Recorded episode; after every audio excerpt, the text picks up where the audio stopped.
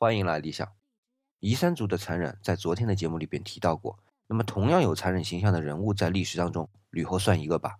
刘邦的结发妻子，他对于戚夫人的虐杀，以及在他称制的时期对于统治阶级上层的一些行为，都让人对他形成了残忍的形象。可是，我要告诉大家，在汉朝废除夷三族这种刑罚的，就是这位吕后。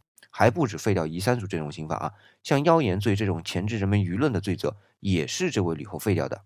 这就很有意思了，在人们眼中非常残忍的一个人，却废掉了非常残忍的刑罚和罪责，这不得不让我们重新去审视吕后。